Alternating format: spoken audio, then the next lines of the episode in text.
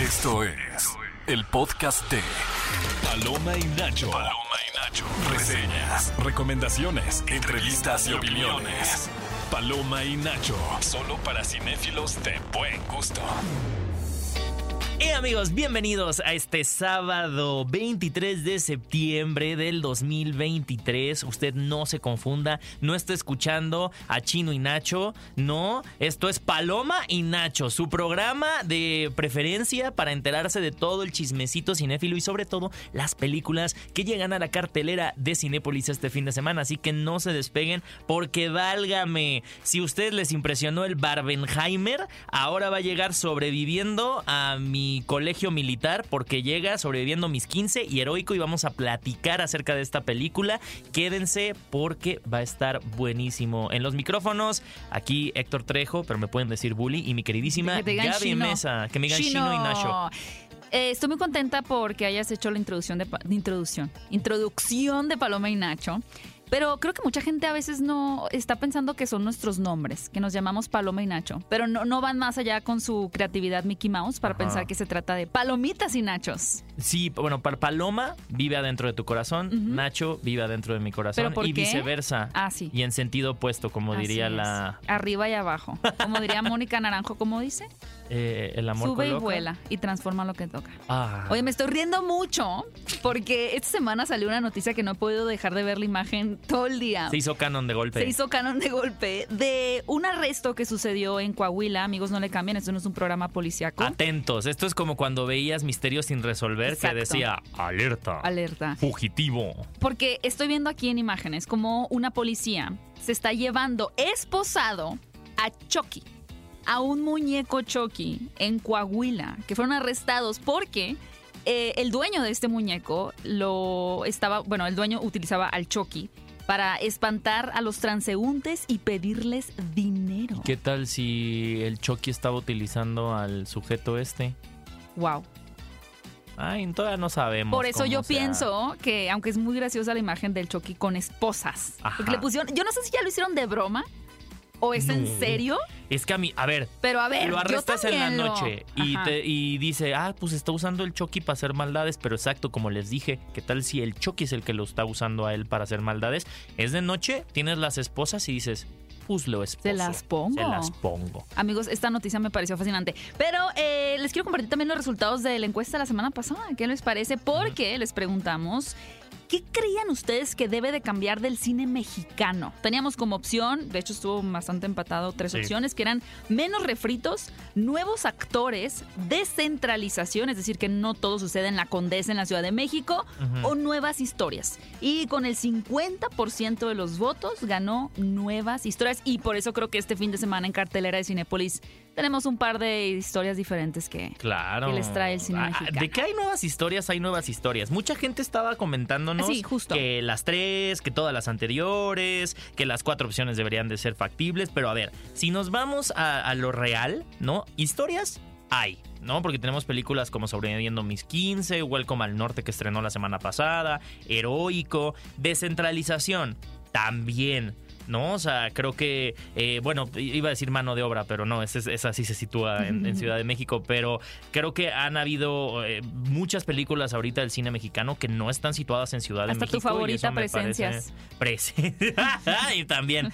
Nuevos actores también. Y hablando de nuevos actores que creen, están con nosotros hoy, hablando de nuevos actores, Renata Vaca y Joshua Okamoto, que justo son protagonistas de la nueva película de So. So X. So porque hay mucha confusión de que So 10, pero esta es una No, So intercuela. Ya lo hemos eh, platicado en este programa, en este espacio. ¿Qué quiere decir intercuela? Pues que sucede entre en la primera y la segunda película. Son eventos que pasan después de la primera, donde se mocha la pierna a nuestro amigo. Y la segunda, que no me acuerdo qué pasa. Es donde tiene la No, trampa que le arranca como el cuero cabelludo a una mujer. Ay, no, es que a mí las trampas de eso me da mucho pendiente y mi Pero vamos a preguntarle a. Renata Sí. más adelante qué onda con las trampas, porque aparte esta película sucede en esta ocasión en la Ciudad de México. Y yo tuve la oportunidad de visitar el set. Tuve la oportunidad Ah, mira, de visitar el set aquí en la Ciudad una de México. trampa, Vi pero varias no digas trampas. spoilers. Todavía no puedo decir qué trampas vi, pero lo que sí les puedo decir es que wow, wow lo que se viene con So X y sobre todo teniendo a talento mexicano como Renata Vaca y Joshua Okamoto que van a venir y eh, ahí mira, ahí nuevos actores, ahí está. Y menos refritos. ¿cuál ha sido refrito de las últimas películas mexicanas? Pues, por ejemplo, hasta El viento tiene miedo. Ay, pero ¿hace cuánto fue hasta el viento tiene miedo? O sea, también yo siento que hay mucho hay mucho prejuicio bueno, sí, hay muchos refritos en Hollywood. en Hollywood bien, más que de las películas mexicano. mexicanas, sí. O sea, Mm. tipo La Familia Belair con esta, con Coda y todas estas películas. Que esté Derbez ahí no significa que sea película mexicana. O sea, siento que hay menos refritos. Siento que hay mucho prejuicio hacia el cine mexicano y no se han dado cuenta que el cine mexicano tiene muy buena Ha oferta habido, hoy. ha habido algunas adaptaciones de películas argentinas. Por ejemplo, esta película con Fernanda Castillo en donde se enamora de un hombre que es como muy pequeño. Ah, mi eh, pequeño gran hombre. Esa. Esa es una adaptación de una historia argentina Ajá. que trajeron a México. Ha habido un par de películas que primero se Pero la estrenaron. gente no tiene idea que son Dulce refritos. Familia creo que también es una adaptación. Ay, pero la gente también exagera, no tienen, les puedes poner esas películas y no se dan cuenta que es un refrito. ¿Y qué es un refrito? Yo O sea, como opción en la encuesta hubiese, sí hubiese puesto menos comedias y no es que... Ah, bueno. O sea, sí hay, sí hay muchas comedias mexicanas, también hay muchos dramas, hay thrillers y hay películas de terror.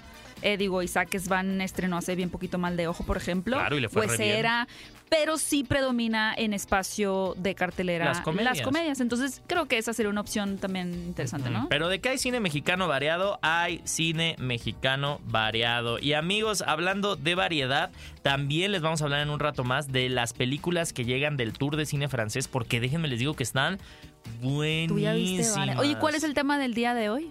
El tema del día de hoy es... ¿Cómo les fue en su fiesta de 15 años? ¿Cómo te fue en tu fiesta de 15 años? Pues yo no tuve, elegí el viaje. Yo también.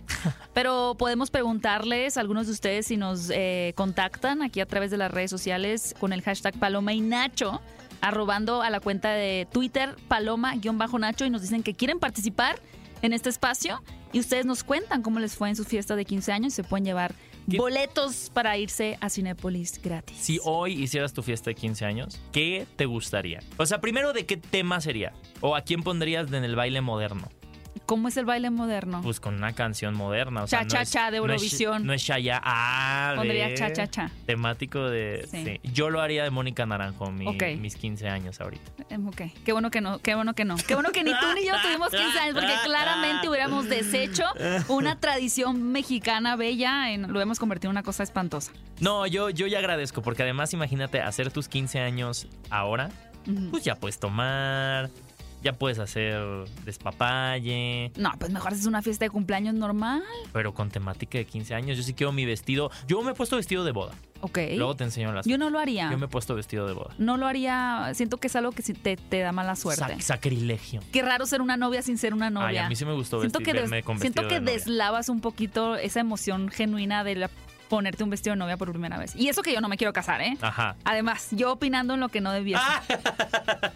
Oye, pero hablando de los 15 años, este programa en particular, tú escogiste una canción que yo no sé cómo el productor te dejó Sí. ponerla, pero ¿qué canción vamos a escuchar? Vamos a escuchar una canción que yo la ubico como una canción de 15 años, pero también era el tema introductorio de este programa llamado Desde Gallola por Horacio Villalobos, Ok. que fue uno de los referentes eh, de la comedia en México durante muchos años. Y esta canción es de Ana Martín que se llama Dulce Amor. Vamos a escuchar un poquito para irnos adentrando en esta, en esta emoción de los 15 años. Venga. Estás escuchando el podcast de Paloma y Nacho.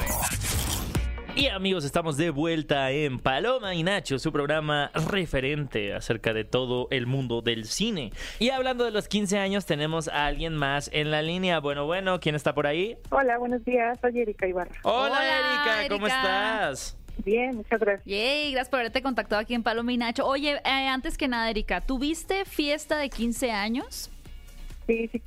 Aunque Necesitamos no saberlo quería, todo. sí Ah, no Todo, querías. ¿Quién, quién te estuvo así sonsacando entonces? quise. Convenciendo a mi mamá. Tú, ma, claro, Tu que sí. Tú mamá. tienes que ver la película de Sobreviviendo a mis 15 porque por ahí va la historia. Oye, pero Sí. ¿cómo, ¿cómo te la pasaste? ¿Cómo describirías esa noche? ¿Cómo la recuerdas? Pues al final sí estuvo padre porque estaban mis, eh, mis primas, mis amigas, mi familia. Fue una fiesta que se organizó como que con apoyo de todas las tías y así. Ok. Entonces estuvo, pues, al final sí me la pasé bien, pero sí como que la organización y todo como que no me, Fue muy me estaba caótico. encantando. Oye, Sí. y del 1 al 10, ¿qué tan tradicional fue? O sea, ¿tuviste, por ejemplo, último juguete? Último juguete. y que- Excelente. ¿Tuviste la- baile moderno o ya no te tocó? Sí, el merengue, o sea, después de los vals, el merengue. Órale. Oye, ¿y qué canción fue la que bailaste? ¿Te acuerdas de alguna de las canciones? Eh, de vals fue una de, la de Titanic. Y Ah, My Heart Will. Go On y todo, ¿eh? ¿Qué tal? Qué Cinéfila desde los cinéfilo. 15. Oye, Erika, Sí, pues eh, muchas gracias por contarnos tu experiencia. Sobreviviste también a tus 15 años y por eso te queremos lo dar un pase, un pase cuádruple para que te lances al cine con tu mamá ya para que se arreglen de toda esa experiencia que te hizo pasar. A quien tú quieras llevar a Cinépolis, te vamos a mandar esos cuatro boletos. Ok, mil gracias, muchas gracias.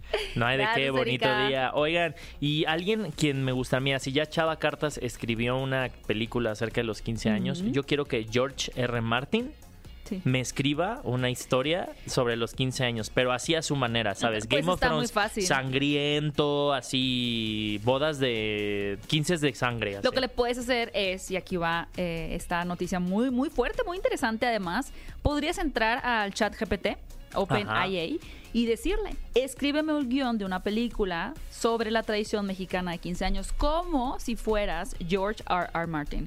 Que tenga similitudes con la literatura de este escritor que nos ha traído Game of Thrones, por ejemplo, y te lo va a dar. Y eso es legal. ese, pues es que esa es la noticia de hoy. Que el sindicato de autores, ya hemos hablado del sindicato de guionistas, Guionistas. de actores, de efectos especiales, ahora es sindicato de autores, del Ajá. cual eh, George R. R. Martin, que es el creador de Juego de Tronos, es, es miembro, están intentando demandar a la inteligencia artificial, particularmente esta página de ChatGPT, porque dicen, a ver, tú has entrenado a la inteligencia a partir de textos nuestros. O sea, Claro. el que yo le pueda poner, escríbeme un poema al estilo de Edgar Allan Poe, por ejemplo, pues lo agarró de, o sea, ha estudiado a los textos de Edgar Allan Poe, que yo no sé cuáles estén libres de derecho o no. O tan sencillo si le pones, a ver, hazme una, un re- una reseña del libro balada de Pájaros Cantores. Pájaros Cantores, pues te lo va a dar. Entonces significa que tiene acceso Tiene al acceso. texto. Y es por qué, o sea, aquí lo que se preguntan los autores primero es eso, porque están utilizando nuestro material sin darnos el crédito y sin darnos una parte, ¿no? de, de lo que ellos están beneficiando. Y la segunda es el miedo que ya es parte de, de lo que se está pidiendo desde el sindicato de guionistas, que es qué va a pasar si nos empiezan a reemplazar. Cosa a la que, por ejemplo, Disney sí le está cultivando a la inteligencia artificial porque ellos eventualmente sí quieren hacer uso de esta herramienta para crear historias, para escribir historias, películas, musicales, lo que tú quieras. Ay, Entonces, no sé es un peligro latente para los autores Sí. y quizá para el público, no sé qué tanto lo sea, pero sí estamos hablando de que con las imágenes que se estaban creando con inteligencia artificial y hubo un problema con los eh, artistas visuales que decían, pues ahora le pides a una inteligencia, hazme un cuadro estilo renacentista, pero con Artuditu, y Ajá. te lo hacía y es como, ok, pero estás tomando inspiración de otros artistas. No, la inteligencia artificial no tiene un lienzo en blanco, tiene billones de recursos para hacerlo. Claro. Pero entonces la gente eh, demerita el trabajo del artista por acudir a la inteligencia artificial y es exactamente lo mismo con la literatura.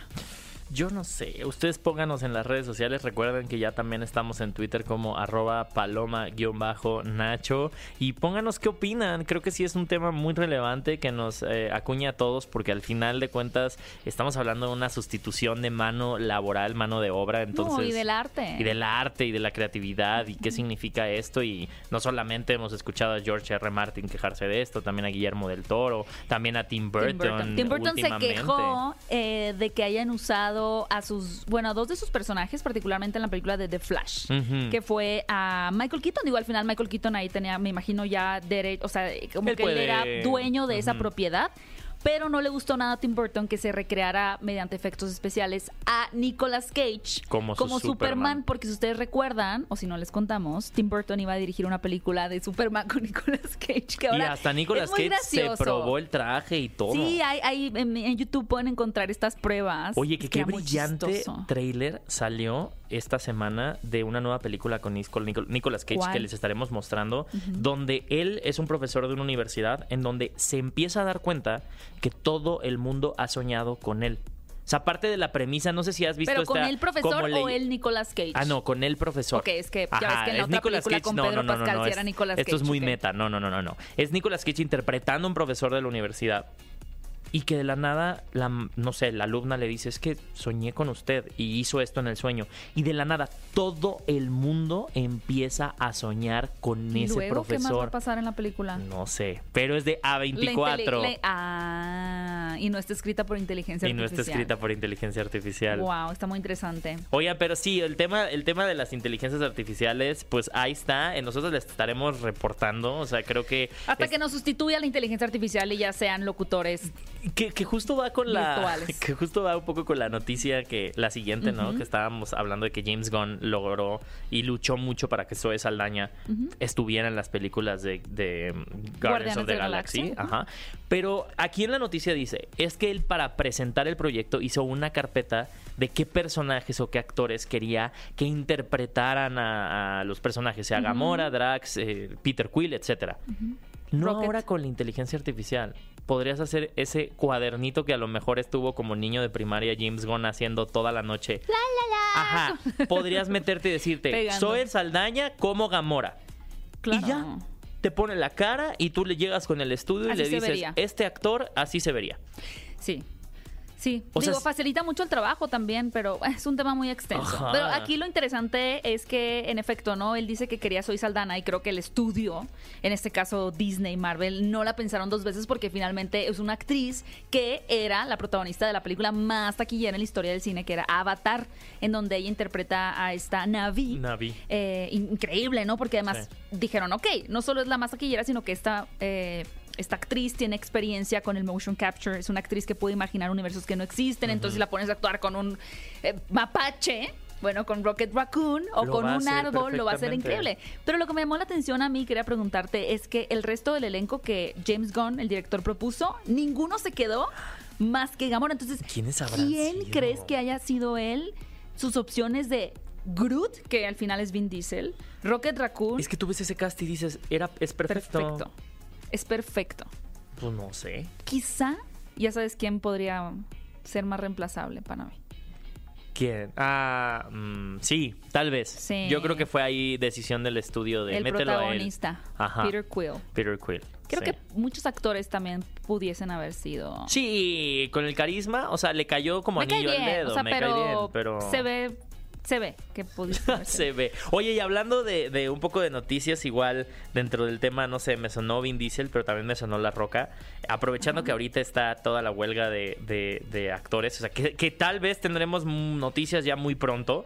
Eh, no queremos decir nada porque no queremos confirmar nada porque todo ahorita todavía está No en crean ascuas, nada, no en- crean más nada. que el, arresto de Chucky, ese sí Lo créalo. único que tienen que creer también es que La Roca regresó a la WWE. ¿Cómo? Sí, después de cuatro años de estar en completa ausencia de los escenarios de la No, WWE. pues ya dijo, esta huelga de actores ya no me está dejando, ¿no? Y Vámonos, tuvo una reversa, participación estelar. Wow. y salió a ¿Sí luchar. se los tronó a todos? Ustedes tienen que ver el video que está Sí. circulando por ahí en No, redes. dime. No, no te me voy a dejes en decir, ascuas. no te voy a decir. Híjole.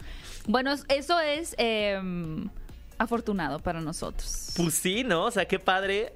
Yo la verdad conocí a La Roca la primera vez Es por la un, WWE. es como un reencuentro de Friends o estos reencuentros que hacen ahora. El otro día está Melissa John Hart, que es que era Sabrina, Sí. y Clarissa eh, en estas series eh, adolescentes. Subió una foto y dije, a la máquina, estamos bien rucos.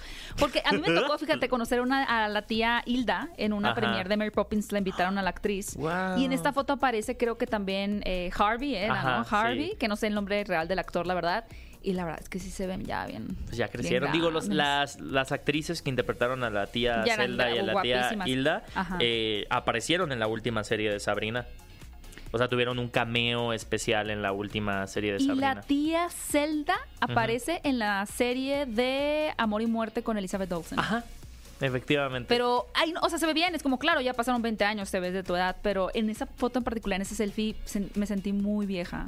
Allá vamos todos, amigos. Hoy, hablando de, de sentirse viejo, eh, me, me llamó mucho esta no- la atención la noticia que compartiste, mi querido Bully, sobre Chris Evans, renegando un poco con los efectos especiales. Y, y me refiero a sentirte viejo porque al final, la- mientras más crecemos, la tecnología nos empieza a rebasar, pero esto es algo que les ha afectado yo creo mucho a los actores, ¿no? Como que Claro. realmente tener que contar historias en pantallas azules, en pantallas verdes de, imagínate que hay ahí un mago Sí. y un calabozo, es como, pero no hay nada, señor director, no importa, imagínatelo.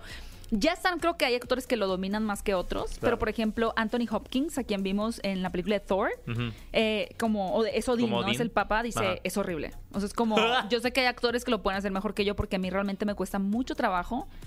Dice, día de llamado 1, estás en el escenario 3 Sí. y es una pantalla azul. Día de llamado 2, estás en el escenario 4 y es una pantalla azul. Dices que es muy difícil como actor pretender que hay cosas que no hay, que todo, todo- todos tus días de llamado son lo mismo. Pero tú sabías que, digo, esto eh, trasciende el tema de los actores. Si yo te digo, cierra los ojos e imagina una caja eh, que tiene un listón rojo, sí, puedes ver la caja sí, con el listón rojo. Hay gente que no puede Hay imaginar. gente que no puede imaginar. Yo, Eso, a mí- yo no- ¿Sabes a quién mí- me yo dijo? no puedo. Voy a sonar mi momento Martí Gareda. Sí. Te quiero mucho, Martí Gareda. ¿Sabes a mí quién me dijo ¿Quién eso? te que eso? Margot Robbie. Que hay gente que no puede imaginar. En, una- en la entrevista que le hice a Barbie, me dijo, es que descubrí que hay gente que no imagina, que no visualiza. Sí, no. O sea, yo pienso un elefante y veo un elefante, hay gente que no, no lo ve.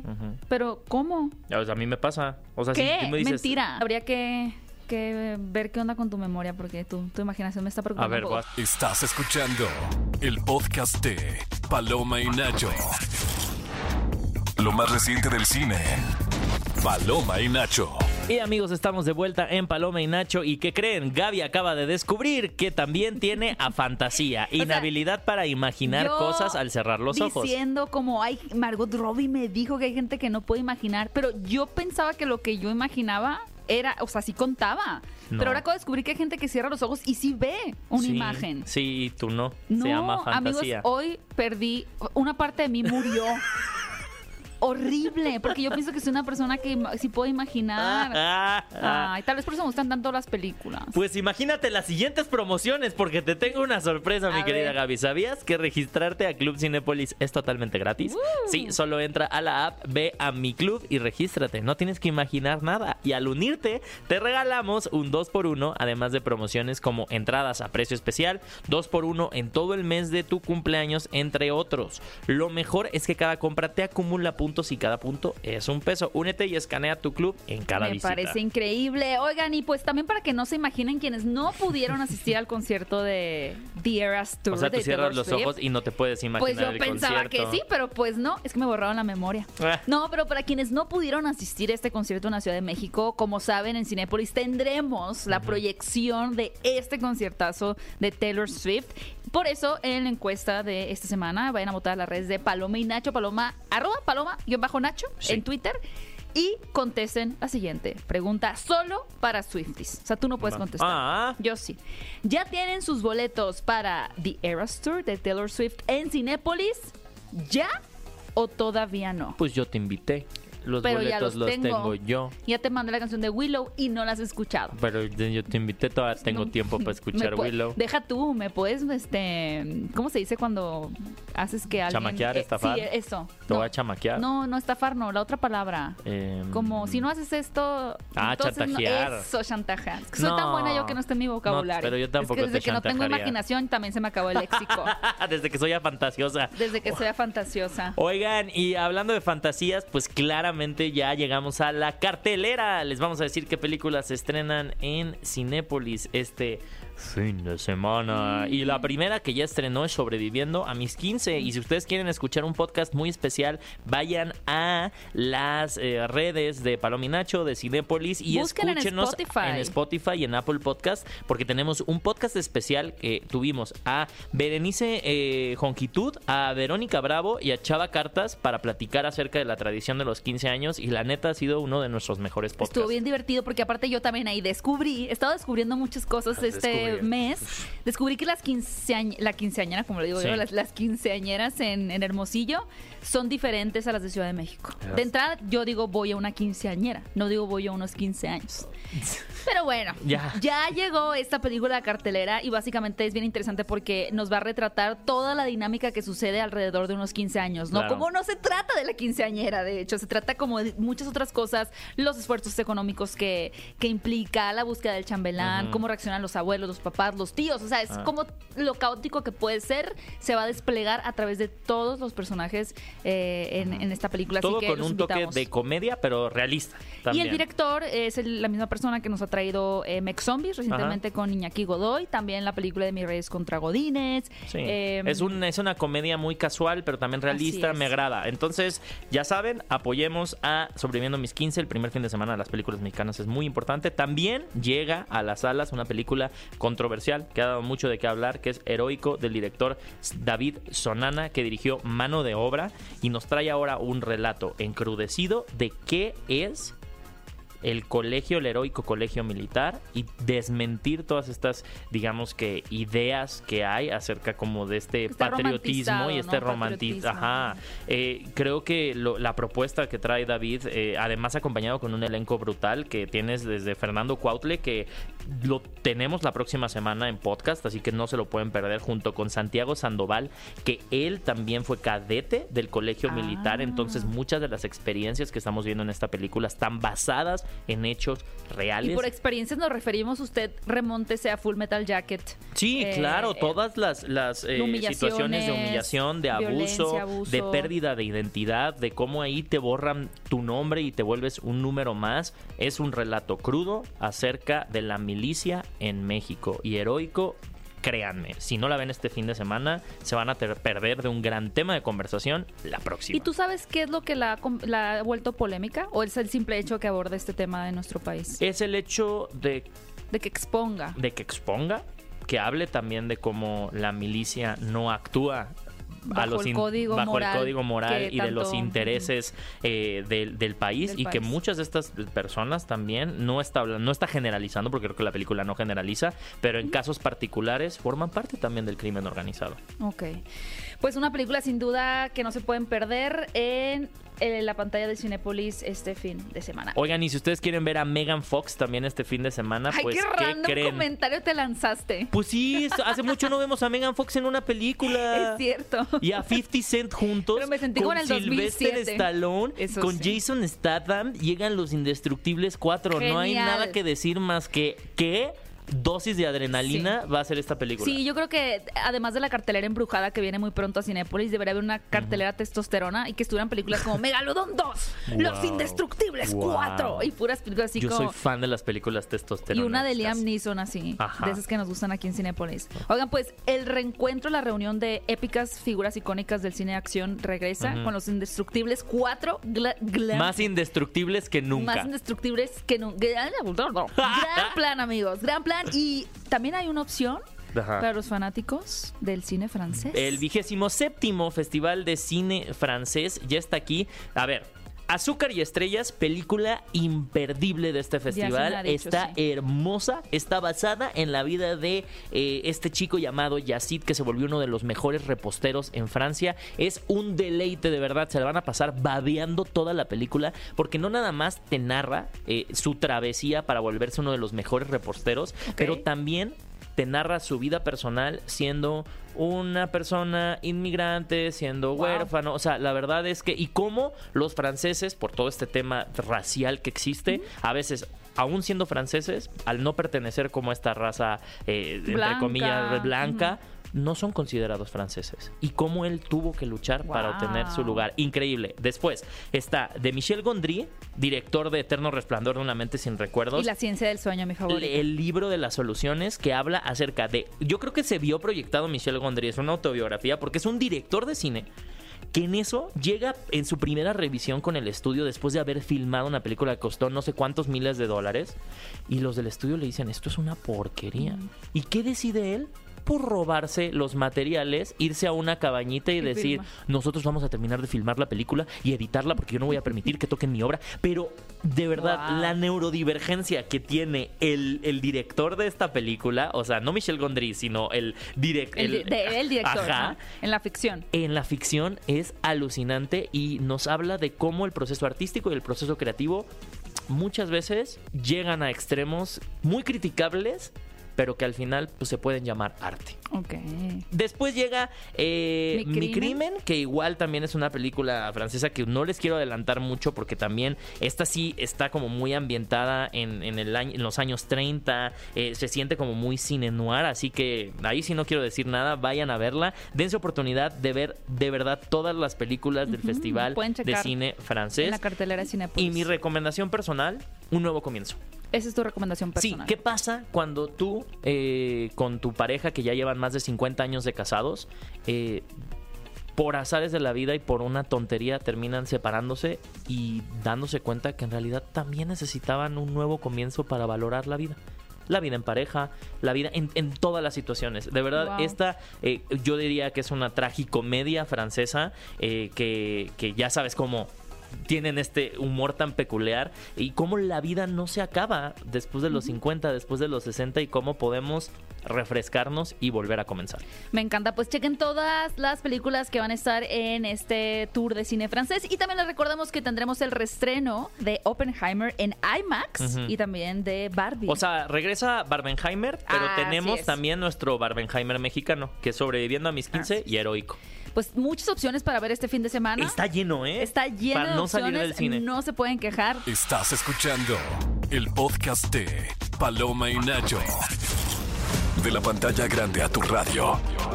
La entrevista en Paloma y Nacho. Estamos de regreso en Paloma y Nacho y estamos bien felices porque ya la siguiente semana se va a estrenar So X, la intercuela, que es la película que sucede después de la primera y antes de la segunda. Primera intercuela. La primera además. intercuela que vamos a ver en la historia del cine. Y por eso tenemos a dos grandes actores mexicanos que participan en esta película. Renata Vaca y Joshua Okamoto. ¡Bienvenidos! Son parte de la tortura oficialmente. ¿Qué, qué se siente de verdad? Haber conocido a Tobin Bell y estar viendo trampas y no sé si experimentarlas, pero pues no nos quedamos a spoiler. Pero ¿cómo, cómo están, chicos? Yoshuita, por favor, ¿vas? Contentos, contentos de estar acá y de poder estar hablando de este proyecto, la verdad.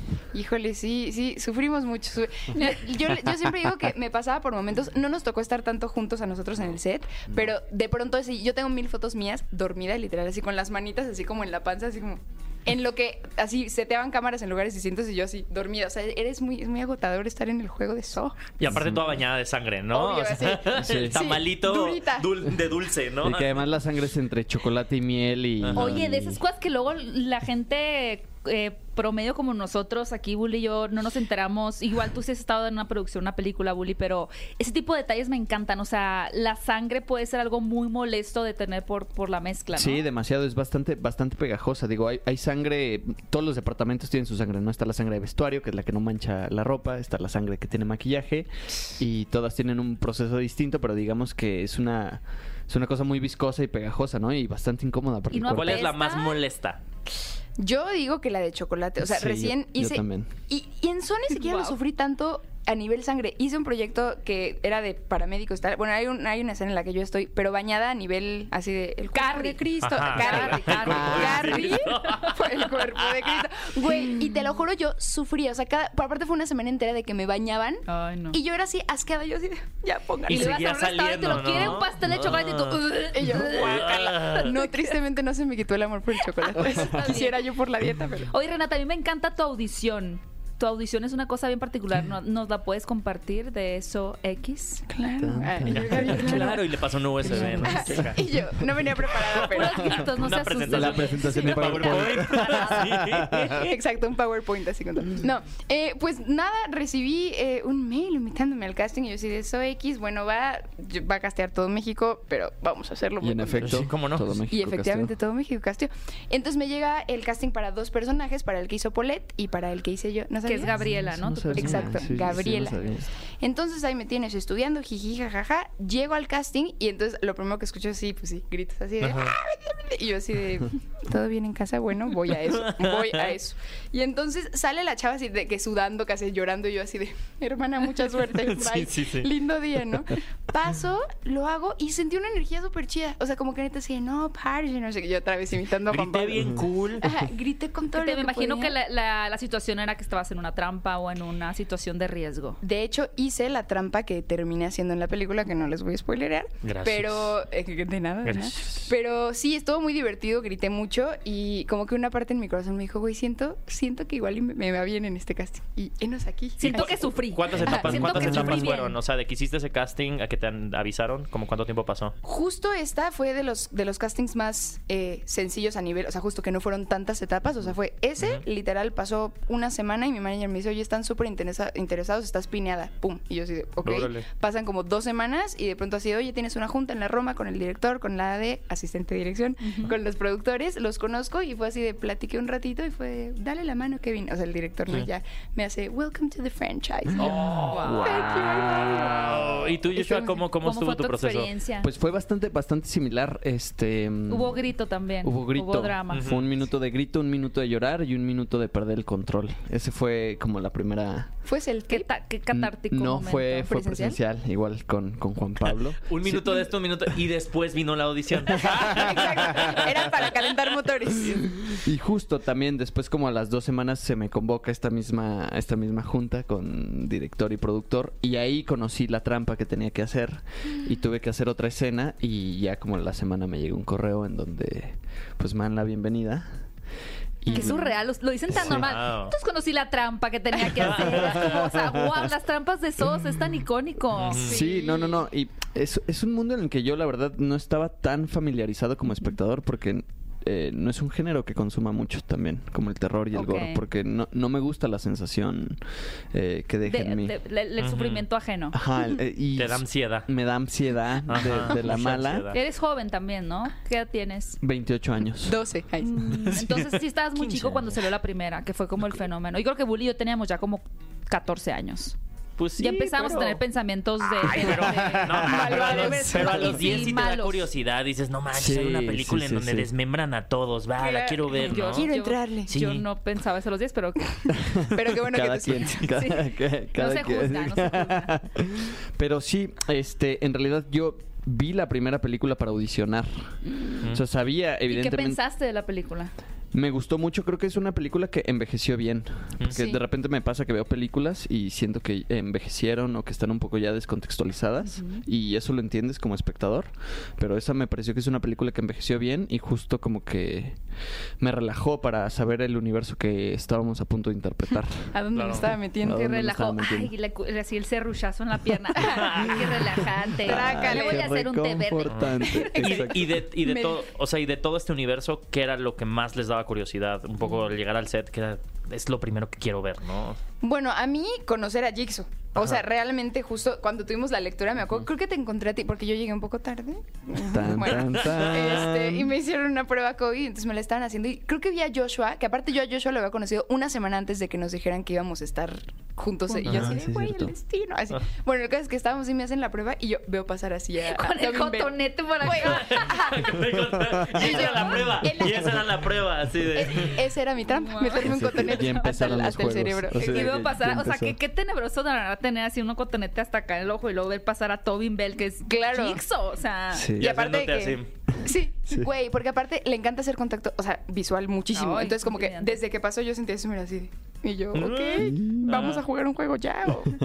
Pero yo creo que ver a Jigsaw era de las cosas. Y obviamente las trampas, o sea, ver y ver como Sí. todo el equipo de maquillaje y como los domis y los, Los prostéticos, Los todo el tema de eso. prostéticos, justo. ¿Ustedes hablan en español en la película? español e inglés. Ajá. ¿Y se van a doblar para la versión doblada? ¿Ustedes se doblaron a sí mismos? Sí. ¿Tú? Yo no me doblé a mí. ¿No? ¿No quisiste? Y yo, yo doblé a Joshua. Ahí sí. Yo doblé a los dos. Exacto. A todos. Oye, Exacto. y además estamos en un punto muy importante de la franquicia porque primero es la décima película, al final ha sido una de las franquicias de terror que ha generado eh, y ha que revolucionado el género también, ¿no? O sea, eh, sin decirnos también mucho spoiler, ¿en dónde creen que esta película sitúe a toda la, a toda la franquicia? O sea, si la deja muy bien parada hacia, hacia, hacia el futuro. Yo, la verdad, yo siento que es una peli que está muy redondita. O sea, justo siento que es una peli que retoma como muchos elementos que volvieron icónica a la franquicia, justo, o sea, siento que es un caramelito para los fans. Es como, güey, todo lo que quieres, aquí está. O sea, como glimpse a cositas que ya se vieron y como... Sí, y como justo- flashbacks. justo personajes que regresan y tal. Entonces realmente creo que es una muy, muy buena peli y aunque no hayas visto So, creo que te puedes enganchar de la franquicia con ella. Son de estas películas que aprovechan la no- aprovechan, se me salió. Aprovecho, aprovechan la nostalgia y, Y la siguiente va a estar en Hermosillo. Hermosillo, ya. Pues ya es Argentina también. aprovechan la nostalgia, pero al mismo tiempo sí le dan algo nuevo a los fans, como dices, no creo que esos ejercicios ya se vieron exitosos con Halloween, que dijeron, esto no, Ajá. regresemos a los orígenes y con Scream, que Claro. también creo que Total, además también total. tenemos talento mexicano Melissa Barrera, ¿no? Sí. Entonces muy emocionante ver cómo se están Scream Queens y Scream Kings. Exacto. Ahora son nuestros Scream ¿Cómo- cómo Kings y puedes- ¿Qué Scream palabra? Queens. Como reubicando. Estas, estas, no, es, hay una palabra que se me acaba de olvidar. reubicada ya está, porque ya está en México. Mira, ¿eh? porque- No, pero bienvenida. de terror como retomando ese poder que tenían y que se había diluido con ciertas historias que no habían funcionado también. Están regresando al origen, ¿no? Sí. Y Están agarrando estos elementos que siempre han eh, sido icónicos, como dice Renata, y, y- y yo me siento muy orgulloso que haya talento mexicano sí. ahí. O sea, me llena el corazón porque al final el terror es uno de los géneros que más pega en México, desde Total. la taquilla hasta el fanatismo, ¿no? Somos muy fanáticos del terror religioso, pero también de todo tipo de terror. Total. Y que ahora las voces principales sean ustedes, eso me parece algo increíble. Oigan, y seguramente esta película desató en la gente un trauma de qué miedo que me pasara a mí eso. Para ustedes, ¿cuál es su peor pesadilla? ¿Qué sienten que es lo peor que les podría pasar? Yo creo que un fenómeno natural. Ok. Para mí, yo creo que sería sentir que no tengo. El porque- control. Ajá, porque de, de cierta manera en So tienes la posibilidad de, de salvarte. Es una It's a. Ajá, o sea, es a la una- mitad, pero te salvas. A la mitad, Sin, ¿no? sin piernas, pero te salvas. Sin piernas, pero vives. Pero yo creo que para mí mi, mi terror más grande sería un evento so- eh, natural, ¿no? Una catástrofe. No, yo sí creo que una ondita, o sea, encontrarte con Toby, así con Jigsaw, claramente me asustaría claro. muchísimo. Yo siempre, de mis pesadillas más grandes, es que alguien me, como que me persigue, ¿sabes? O sea, como Claro. que sentir que alguien, me- o sea, uf, uf, no Tin, puedo con esa sensación. Y yo, Wow. no me persigan. ¿Qué tal si un slasher es el Exacto. futuro papel para Renata? Y yo no lo sé, ojalá que evento sí. canónico. Exacto. Oigan, gracias por habernos acompañado. Qué emoción. Y me, me encantaría que invitaran a la gente a ver esta película la próxima semana.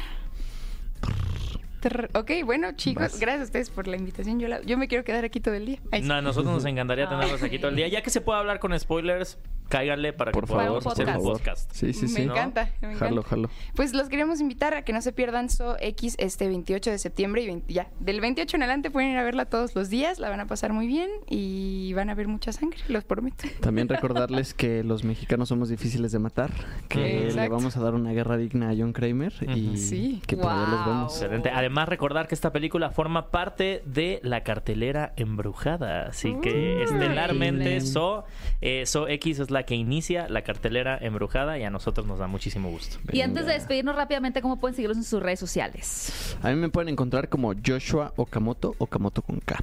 Ok. A mí me pueden encontrar como Dime Cow, D-I-M-E-C-O-W, donde quieran, en todas partes. Fascinante. Y nosotros nos despedimos, cinéfilos, no sin antes invitar también a mi querido Bule que comparta sus redes sociales. A mí me encuentran como arroba Héctor Trejo y a ti, Gaby. Y a mí como arroba Gaby Mesa 8, Mesa con Z. Y nos escuchamos el próximo sábado en punto a las 10 de la mañana en esto que fue Paloma y Nacho. Esto fue el podcast de Paloma y Nacho. Paloma y Nacho. Reseñas, recomendaciones, entrevistas y opiniones.